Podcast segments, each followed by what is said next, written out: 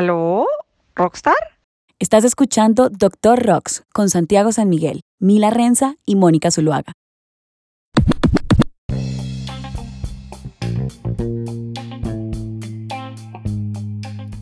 Hola a todos, bienvenidos a otro capítulo del Doctor Rocks, un podcast en el que tres abogados de entretenimiento hablamos sobre temas de la industria musical.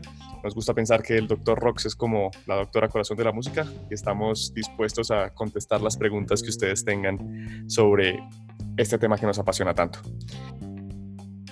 Nosotros estuvimos este mes en un evento que se llama Circulart en Medellín que es una rueda de negocios de música alternativa muy importante en Latinoamérica, que este año llegó a su décima edición. Y pudimos ir con Derecho Rocks a entrevistar varias personas y a conocernos con diferentes personas de, la industria musical en Colombia y en Latinoamérica. Y nos encontramos con Jordi Puy, que es un personaje que nos parece muy interesante, maravilloso y que estuvo hablando de tecnología en algunos paneles. Entonces, María Camila habló con él y le hizo una entrevista y la vamos a, ir poniendo por segmentos y la vamos a ir comentando. Hola, ¿cómo están? Yo soy Camila Renza y tuvimos la oportunidad de, de hablar con, con Jordi, un personaje supremamente interesante Creo que es un hombre que, que, tiene muy claro o que por lo menos alcanza a vislumbrar para dónde va la industria musical en términos de tecnología y cómo efectivamente la tecnología termina afectando la forma en la que o consumimos o creamos o distribuimos la música. Jordi es el CEO de una sociedad de gestión que se llama Unison. Unison es, por llamarlo de alguna manera, la competencia del SGAE, es una sociedad de gestión que, que tiene como interés y como, como objetivo principal cambiar la forma en la que se hace esa distribución de las regalías. Están usando blockchain para que la distribución sea más equitativa, mucho más justa y efectivamente se pueda eh, predecir o saber a quién toca pagarle por el uso de esas obras musicales. Unison está ubicada en Barcelona y creería que ya lleva más o menos un año largo haciendo su trabajo y invitando a músicos a ser parte de, su repertorio que le permitan efectivamente administrar ese repertorio. Jordi es una persona que, eh, digamos que se montó a crear este nuevo modelo de, de manejo de derechos, en donde sus principales objetivos son la eficiencia, la transparencia a través de la tecnología y pues se consolida como la primera sociedad de gestión que integra eh, la capacidad de, de, vigilar o de seguir a través de la data o de la metadata los trabajos y la forma en la que se usan esas obras. Ahí simplemente encontraste a la sociedad de gestión colectiva en el resto del mundo que si bien han ido integrando de forma paulatina la tecnología para que el recaudo sea más transparente y el reparto sea más transparente, el reclamo constante por parte de los artistas es que todo se ve muy viejo todavía. O sea, como que no es muy claro, que no tenemos claras las reglas, que no tenemos claro cómo están recaudando, no tenemos claro cómo están repartiendo. Y a mí me gusta decir es que las sociedades de gestión colectiva realmente se formaron o se, construyeron pensando en un modelo que estaba montado alrededor del fax y de la información cómo se compartía con un fax, no pensando en ningún momento en las formas de información o la velocidad en que compartimos información en este momento. Creo que Unison en este momento está llevando una bandera de la tecnología sí puede hacer esto más eficiente y la tecnología debe ser el lugar en el que debemos, al que debemos recurrir para que procesos como el recaudo y el reparto sean mucho más transparentes y a favor de los artistas. Camila pudo hablar con Jordi y pudimos hacerle tres preguntas. Esto fue lo que hablamos con él. Oigamos un poco de eso.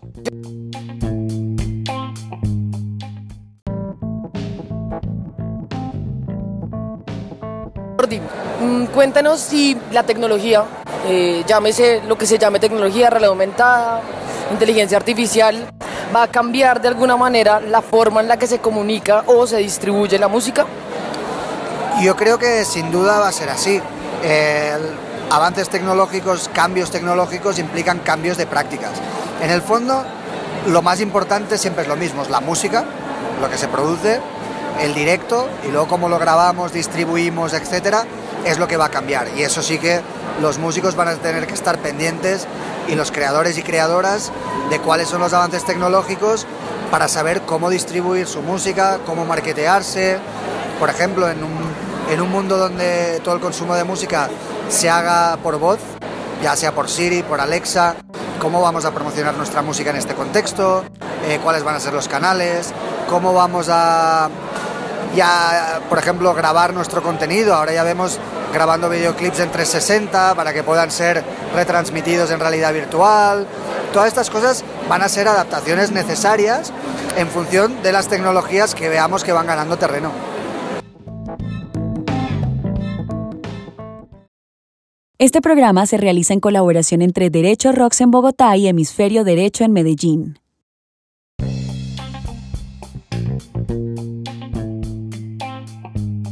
Mira, pero ahí Jordi está diciendo el consumo por voz de la música. ¿Qué significa eso? Digamos que eso es la versión 2.0 de Alexa o de Siri. En principio, nosotros ya usamos voz en comando para muchas cosas en el día a día.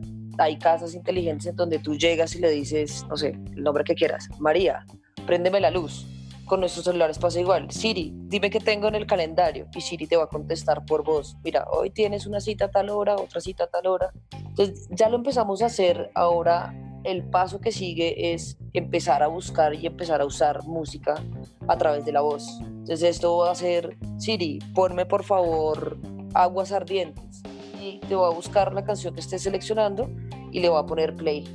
Esto digamos que busca, siento yo, hacer más sencillo y como mucho más cómodo la forma en la que seleccionamos lo que vamos a escuchar, sin dejar de lado que, por ejemplo, para alguien que tenga una de discapacidad visual y que no pueda seleccionar su música, pues democratiza completamente la forma en la que va a elegir lo que va a ver.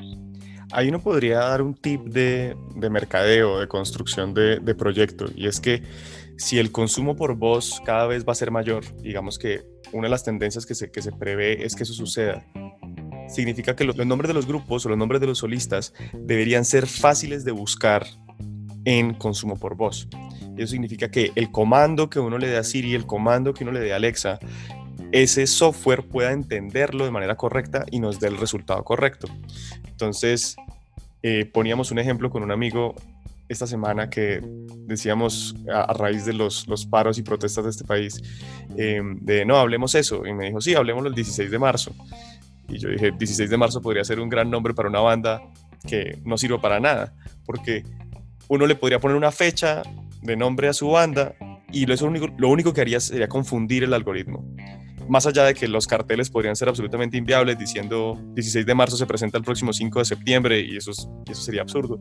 Pero decirnos, venga, el nombre debería poder pronunciarse, el nombre de alguien debería poder darle un comando a un software para que lo haga y el resultado que el software nos entregue debería ser el que nosotros esperamos.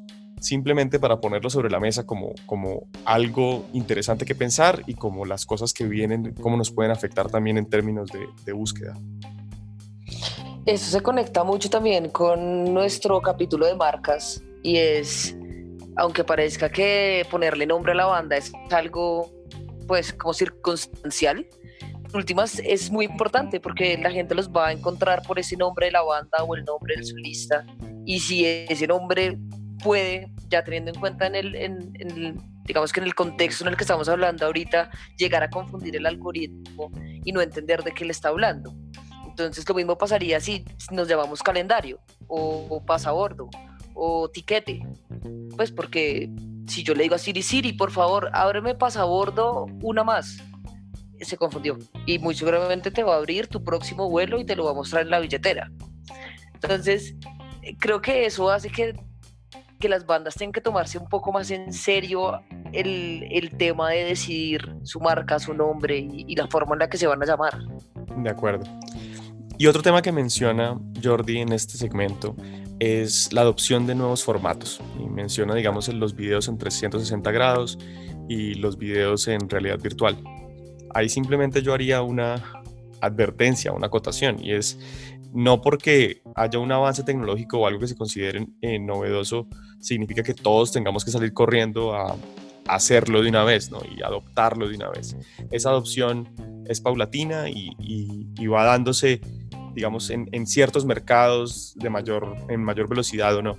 Un ejemplo de eso es de cómo, además, un formato que era, pues que tiene 100 años, que no es nuevo, que es el video, em, fue cambiando en los últimos años, es que el video siempre lo habíamos visto, digámoslo, en horizontal, o sea, como en un, formato más alargado. Em, y el formato vertical empezó a producirse únicamente por, por esta explosión, digamos, de, de, los teléfonos inteligentes y que la gente empezó a tomar videos sin, sin voltear el celular, únicamente dejándolo eh, en vertical. Y ahorita ya YouTube permite subir videos en vertical sin que eso los altere. Em, hay algunos formatos dentro de los Canva que, son como estas pequeñas animaciones que aparecen en algunas canciones seleccionadas de Spotify eh, que, están acompañadas de video. También el formato es vertical. Eso para decir que, que un una, una cosa que hace 10 años era como, no, nadie debería estar grabando videos de esa manera, ya ha tomado una adopción pero no significa que todos los videos en este momento sean verticales, sino que algunos son verticales porque tiene una funcionalidad específica. Eso para decir que yo creo que en algún momento habrá algunos, algunos videos de 360 grados que tendrán una funcionalidad específica y que sean interesantes y que cuando las consolas de realidad virtual también mayor alcance en el mercado, eh, pues necesitaremos, necesitaremos contenido para llenar esas, esas, esas consolas. Y lo otro es un tema de costos, que me parece importante, y es que las nuevas tecnologías casi siempre adoptarlas en un principio es mucho más costoso, entonces encontrar a alguien que pueda grabar en 360, que pueda editar en 360 em, y, que, conozca el formato y todo lo que pueda hacer el formato, en este momento quizás es un tema muy costoso.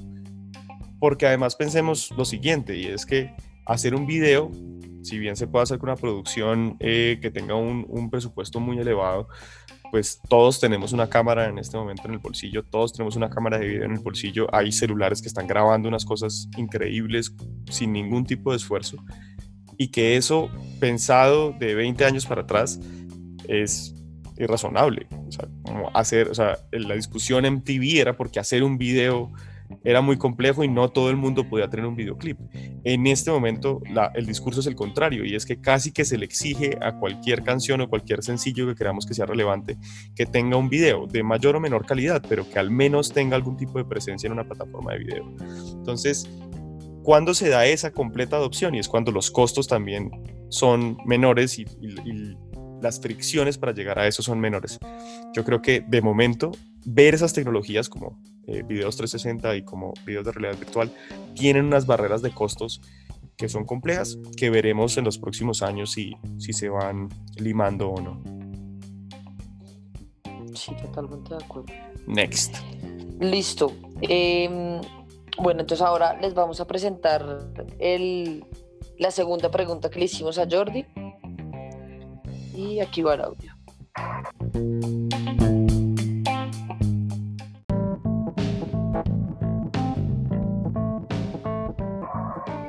La tecnología siempre ha sido un aliado de la música.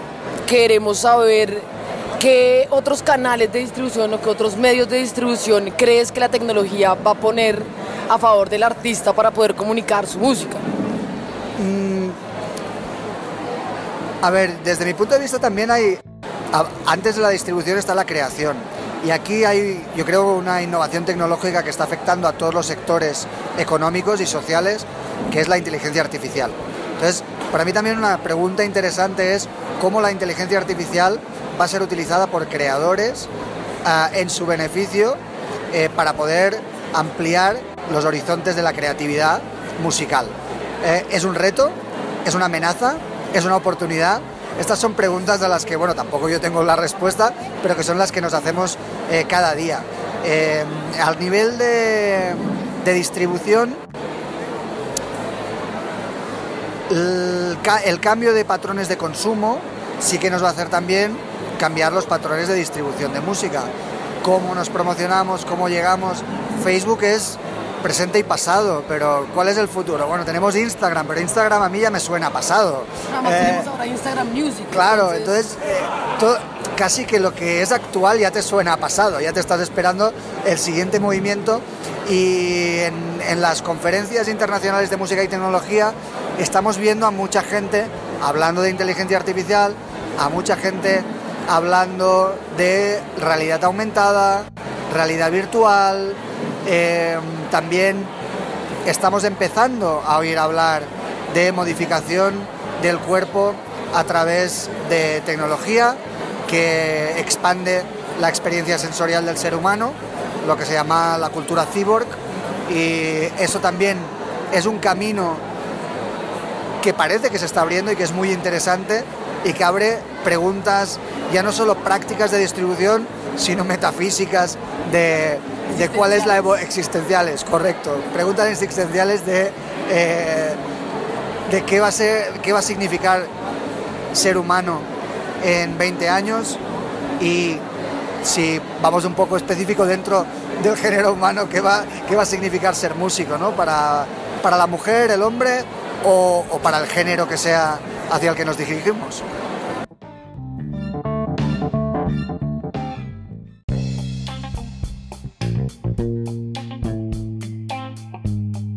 Nosotros estábamos muy interesados en ese momento, debido además de, donde estábamos, imagínense, nosotros sentados en unas eh, ruedas de negocios express, es como un speed dating, tienes 15 minutos para hablar con alguien, poder atrapar finalmente a Jordi y, y bueno, el interés era que nos contara la distribución en cuanto a tecnología, para dónde iba y él nos frenó y nos dijo como vengan, piensen que antes de distribuir hay que crear.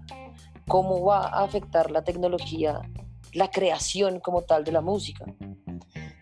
Y pues obviamente esto abre una N cantidad de universos en donde pueden ocurrir todas las posibilidades que cada uno de ustedes se imagine y quiera diseñar en su cabeza.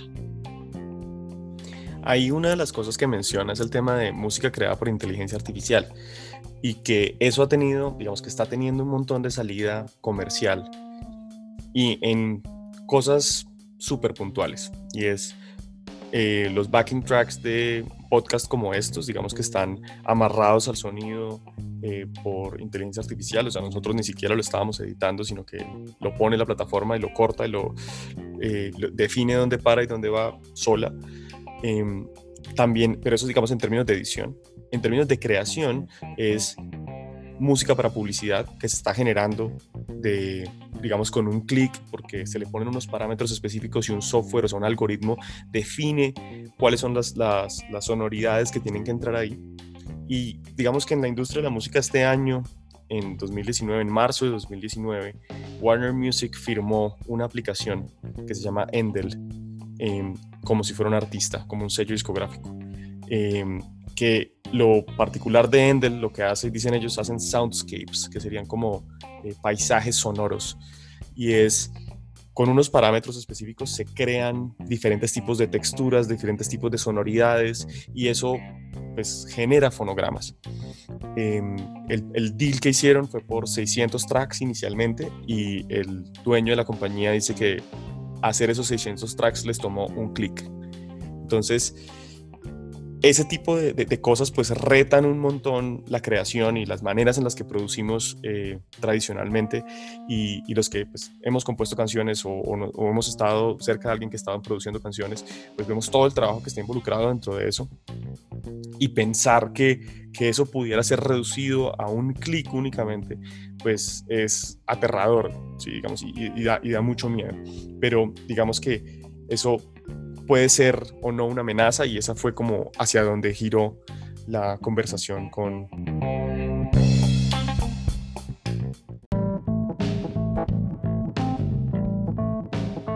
con Jordi.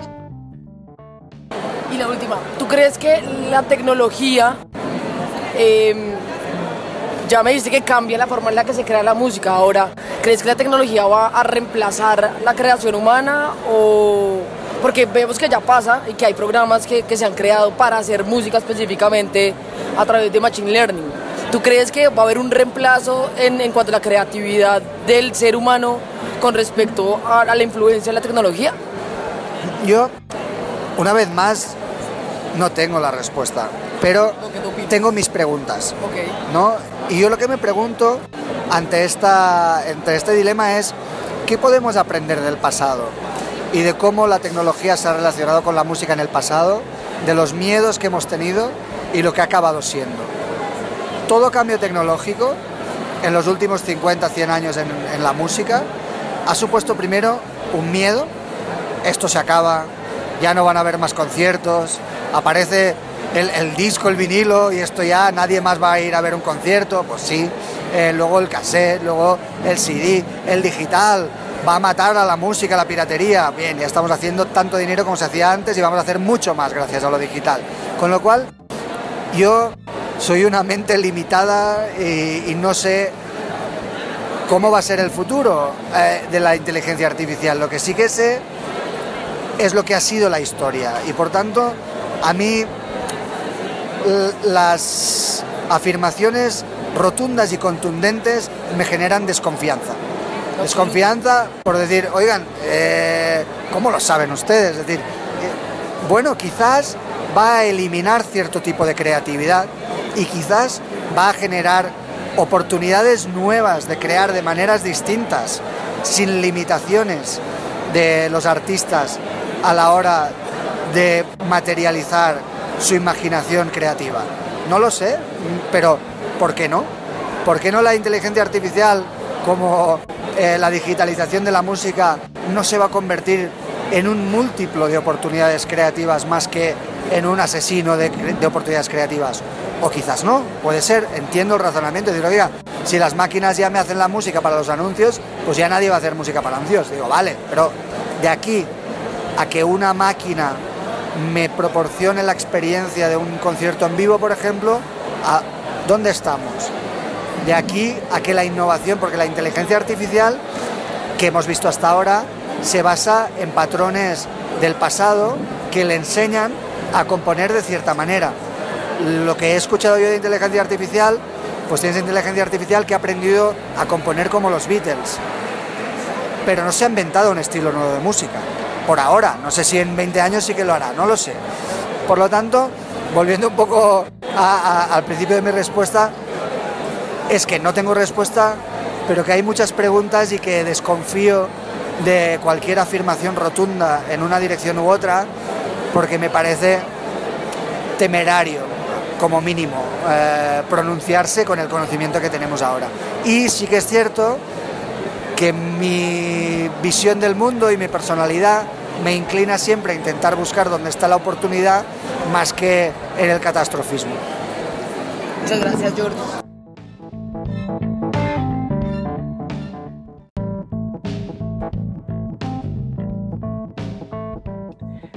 Entonces, ahí hay una cosa que me parece muy interesante y es diciendo que hay que saber como de dónde venimos, ¿no? Hay que mirar un poquito hacia la historia para, para saber qué ha pasado. Y es que siempre que ha habido propuestas de cambios tecnológicos, siempre ha habido pánico de que la industria musical va a acabar. Hay un libro que me gusta mucho, que es The Future of Music, de David Cusick y Jared Lenhart, que es del 2005, que en este momento, o sea, en el 2019, ya no vale la pena leérselo porque básicamente lo que ellos estaban prediciendo como el futuro es el presente que tenemos ahora lo, miedoso de ese libro es darse cuenta que tenían razón. Y era de, uno de los puntos más bajos de la industria musical en ese momento, en términos de ingresos, después de toda la crisis de Napster y demás del 99 en adelante. En el 2005 publican este libro diciendo, esto es lo siguiente, esto es lo que va a pasar. Y y tuvieron que pasar por lo menos unos siete años antes de que se empezara a construir completamente la tecnología para que eso pasara y para que el streaming fuera una realidad como, como lo fue desde el 2012, 2013 en adelante. Pero ellos decían que la gratuidad debía encontrar un, un modelo de negocio, que el consumo por demanda y las recomendaciones era la forma en la que la música iba a crecer y se iba a mantener, em, que la gente en algún momento iba a empezar a pagar los servicios de suscripción como antes se pagaba la luz, el agua, el teléfono y que, que se rompiera el ciclo de, reemplazo de formato, porque lo que pasaba era que la gente tenía unas colecciones de música en el EP y cuando ya no se podía oír en el EP sino en cassette, pues volvía a comprar toda su música en cassette. Cuando ya no se podían oír los cassettes, pues compraba otra vez toda su música en los CDs y cuando no pudo volver a oír los CDs, pues la, entre comillas, que esperaban que la gente migrara hacia el digital y comprara otra vez su música, que fue lo que no pasó y que esa, esa fue la crisis, era que la gente no volvió a comprar eh, el formato pero en este momento el streaming está permitiendo que esos, esas, los nuevos lanzamientos igual si tengan una monetización y si tengan una, una, rotación. Y, cada vez vemos que, que, está generando más y más dinero. Pero diciendo que, era, que la música no iba a, a depender únicamente del reemplazo de formato. Y creo que ya estamos en ese punto en el, que, en el que no estamos esperando que se reemplace el formato. Tenemos miedo que se reemplace el formato, que es otra cosa distinta, pero, pero que ya hay una manera de consumo de música que, que, está llegando a un, a un, a un punto sano, ¿no? Y ya que estamos viendo que, hay, que va a haber crecimiento y demás. Sobre otro punto que menciona, y es de este tema súper catastrófico de que la inteligencia artificial nos va a reemplazar a todos, a mí me gusta pensar en, un tipo como Gary Kasparov, que es em, este jugador de ajedrez que, pues, aparte de ser el, mejor del mundo en los noventas, eh, dio la vuelta al, mundo en, en artículos de, prensa porque em, la IBM hizo un software que se llama Deep Blue que, en el que lo retaba a jugar ajedrez y, eventualmente el, software le ganó varias veces. Él dice que el software le hizo trampa porque ellos no le permitieron ver los, los, juegos que había jugado antes y poder analizar su estrategia, que es parte de la manera en la que los, los jugadores de ajedrez se, entrenan. Pero a raíz de que, de que Deep Blue le ganó a Gary Kasparov, hay un, había un montón de discusiones sobre, sobre la inteligencia artificial y el machine learning en ese momento de cómo se iban dando las cosas. Y lo que ese equipo de investigación hizo de la mano de Kasparov fue darse cuenta que luego de otros formatos que estaban, que estaban pensando, digamos, de máquina contra, contra humano, si a ese humano le dabas una herramienta de inteligencia artificial a su lado, era mucho más poderoso que la máquina únicamente. Y ahí Gary Kasparov sentencia y dice que en los sistemas cerrados la, inteligencia artificial siempre nos va a ganar, o sea, nos va a ganar porque los, los humanos no podemos llegar a todos los rincones posibles de, la, de las respuestas finitas, donde el, sistema está absolutamente cerrado. Pero que sí somos muy buenos es en buscar las grietas de por dónde se pueden generar más respuestas o respuestas innovadoras o respuestas novedosas, que ese es el lugar que nos cuesta también como programadores de esa inteligencia artificial eh, prever. Y, eso pienso en cosas como en un compositor como, como Randy Newman, que es un tipo que compone muchas veces desde el sarcasmo, digamos. Y esa es una emoción y una forma de transmitir un mensaje muy rara y es, es muy humana en el sentido de que hay que entender un montón de capas para poder saber realmente cuál es el mensaje y, poder codificar eso y decirle a una máquina, a un algoritmo que componga en código de sarcasmo, digamos que sería un avance ya muy, muy, pero muy absurdo. Y es ahí cuando Jordi dice, es, podemos enseñarle a una máquina a componer como los Beatles, pero pero no que haga algo más allá de los Beatles o algo que tenga la misma cantidad de impacto que los Beatles o que comunique lo mismo que los Beatles. Entonces, es, es, una conversación muy interesante de, de factor humano, dónde hay que resaltarlo y dónde lo debemos conservar. En conexión con lo que estaba diciendo Santi con lo que veníamos hablando, la, la, inteligencia artificial siento yo que es una gran herramienta y es una herramienta que le va a permitir al compositor llegar a ese sonido deseado, como le estaba diciendo antes. Y no sé si ustedes lo sepan, pero el año pasado, 2018, salió el primer álbum hecho completamente con inteligencia artificial que se llama Hello World y fue creado por un hombre que en principio estaba en Sony. Él empieza, digamos que a experimentar y a, y a mezclar la inteligencia artificial con música y da como resultado este álbum que les cuento, lo pueden encontrar en Spotify si lo quieren escuchar. Le fue muy bien, tiene 5 millones de streams, no sé a cuánto esté al sol de hoy, pero por ahí va la cuenta.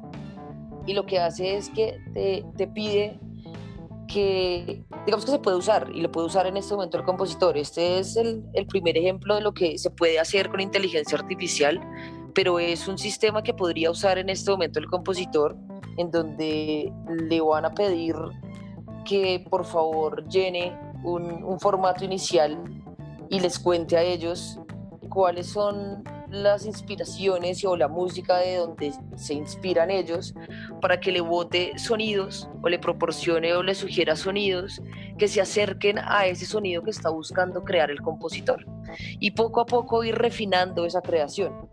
Ellos dentro de sus objetivos principales dicen que lo que buscan es efectivamente refinar o ayudar al artista a crear un nuevo grado, un nuevo nivel en la composición musical y lograr que esa tarea artística de la creación pueda verse optimizada por la inteligencia artificial.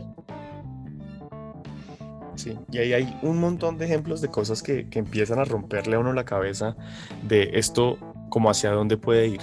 Cuando Jordi menciona de, es que una máquina no reemplaza la experiencia de la música en vivo, hay un ejemplo que me gusta que es una banda alemana que se llama Compressor Head, que realmente es una banda de robots. Son robots tocando heavy metal y punk eh, programados en por MIDI para que los robots sean los que en el escenario eh, toquen las, las, canciones. Tienen un, cover de Ace of Spades de Motorhead buenísimo, pero es muy raro verlos, porque además los robots para que digamos que solo tocando las notas uno oye y dice esto está plástico, o sea, como que está demasiado preciso y es y es y es súper paradójico frente a la música porque porque la música tratamos de que sea en tiempo y que todo sea súper preciso, pero a veces temas de Miles Davis nos, nos hace falta un poquito la, la, arena, nos hace falta que, que, se vean como esos puntos rasposos.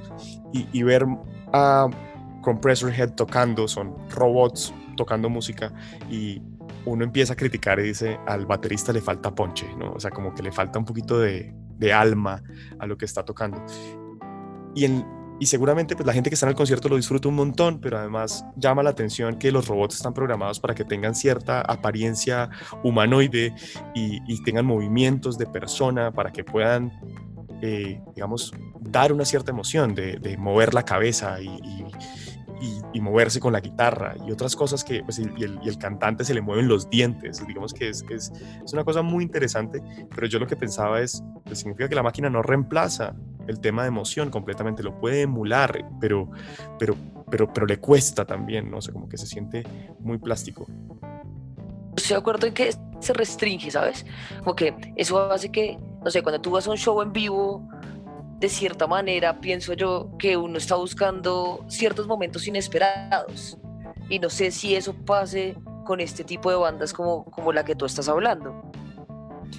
Y el otro ejemplo que me, que me parece interesante es, hay una aplicación que se llama Vocaloid, y ahí quiero agradecer a Juan Sebastián Ochoa por haberla puesto en el radar, pero es un, un software que elige, digamos, distintos tipos de, cantantes, ellos los llaman como divas. Y la más importante o la más famosa se llama Hatsune Miku, que es un personaje de anime en, en la cual los compositores y los productores que están creando música con, con, este tipo de aplicaciones eh, pueden escribir la letra y escribir la melodía y hacer que ese cantante virtual, digamos, eh, interprete la canción y pueden modular su voz, ponerle vibrato, ponerle distintos tipos de efectos y, y eso hace que la interpretación sea única, digamos, o, o muy propia a cada una de las canciones que están componiendo.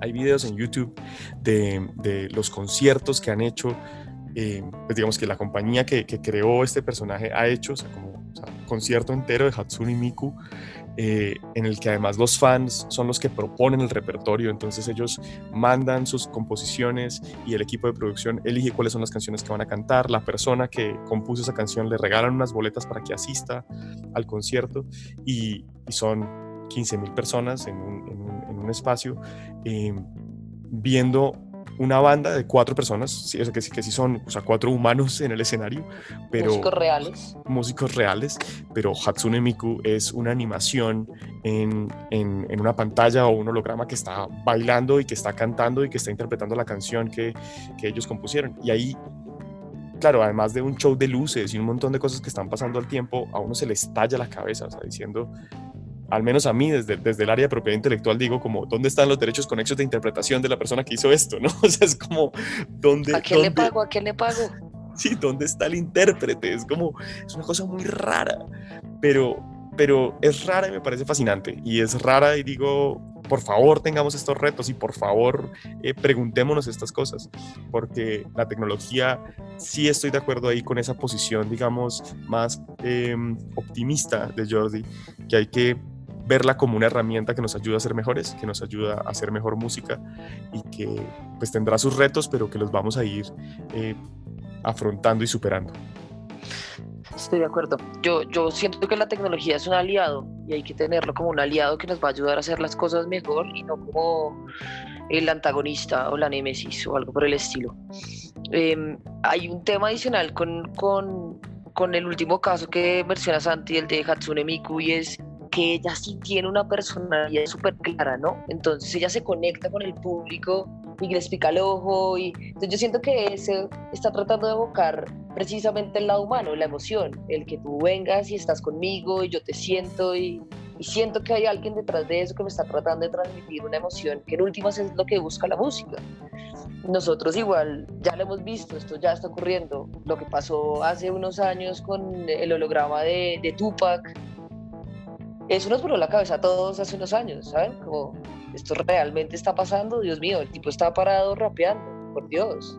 Y va a seguir pasando con un montón de artistas mmm, para ponernos ahí terroristas, el que no haya visto Black Mirror en el capítulo en donde sale Miley Cyrus, pues es como el caso al límite frente a lo que podría pasar si un artista pierde la capacidad de interpretación porque, por ejemplo, queda en un coma, como pasa en ese capítulo, y quiere seguir explotando su música y su imagen y su interpretación, y pues creamos un holograma y este holograma se puede presentar de manera indefinida, cantar una dos horas seguidas sin cansarse, y pues hombre, eso es el futuro, o sea, en definitiva, para, para el melómano enfermo que quiere escuchar y escuchar y escuchar y escuchar, esta es la gran respuesta.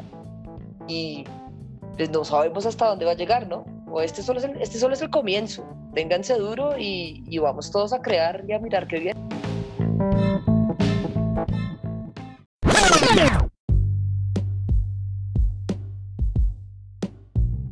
Pensando en lo que hablaríamos hoy, recordé mm, un capítulo de South Park en el que mm, hay un policía que está con Kyle y le dice el policía Kyle, ves a ese hombre que está llorando al lado de la piscina de su mansión, él es el baterista de Metallica.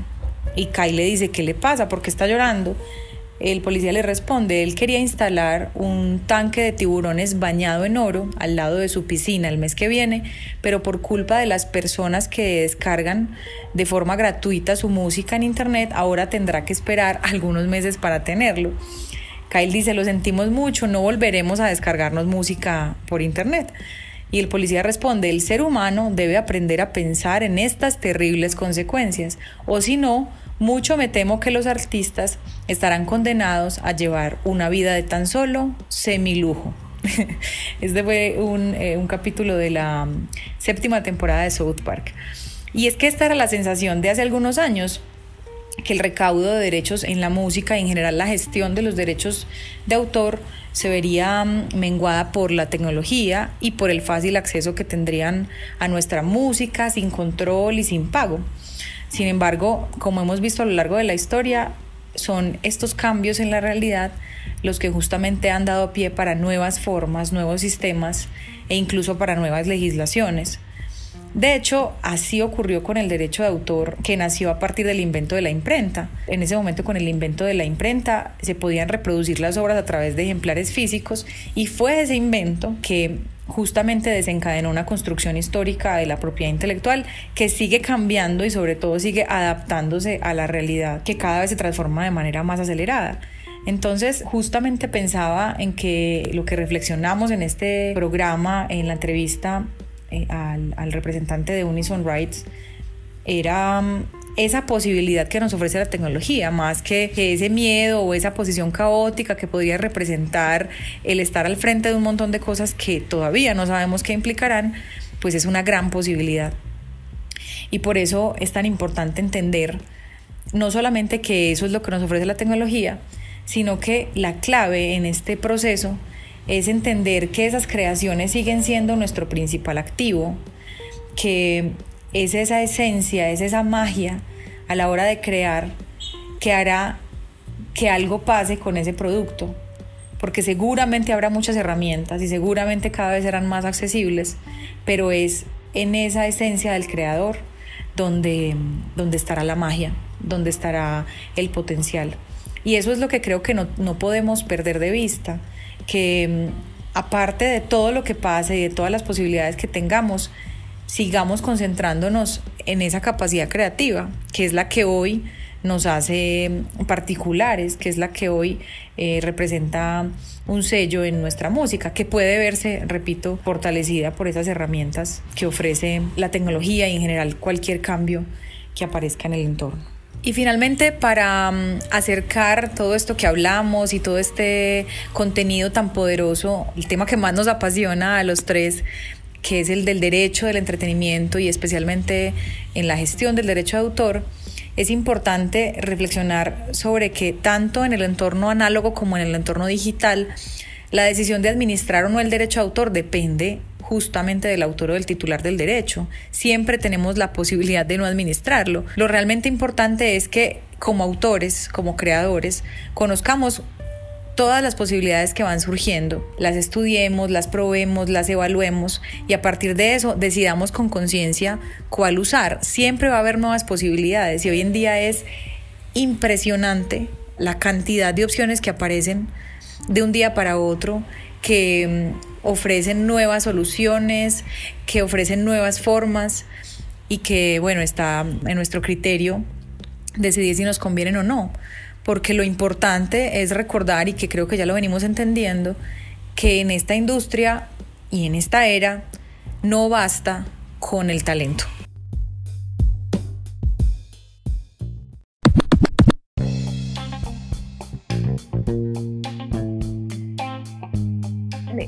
Bueno, esperamos que les haya gustado nuestra conversación de hoy que se hayan sentido cómodos y que han sentido que son parte de esta conversación. Nos encanta tratar de estos nuevos temas y nos escuchamos en un próximo capítulo. Muchas gracias por conectarse. Muchas gracias a todos por acompañarnos. Esperemos que sigamos discutiendo de temas, que la tecnología nos ayude y pues nos estamos viendo.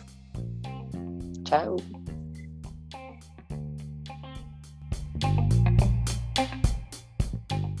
Si te interesó este tema y quisieras saber más, puedes encontrar información adicional en el sitio web derecho.rocks y en hemisferioderecho.com.co. También puedes enviarnos tus preguntas por mensaje directo en Instagram a arroba derechorocks o arroba hemisferio derecho legal. Como no hemos considerado todas las características y la situación actual de tu proyecto musical, todo lo que hablamos en el programa es nuestra opinión personal y no debería ser considerado como una asesoría jurídica este programa es creado únicamente con fines educativos y de entretenimiento. Esperamos que lo hayas disfrutado. Nos vemos a la próxima.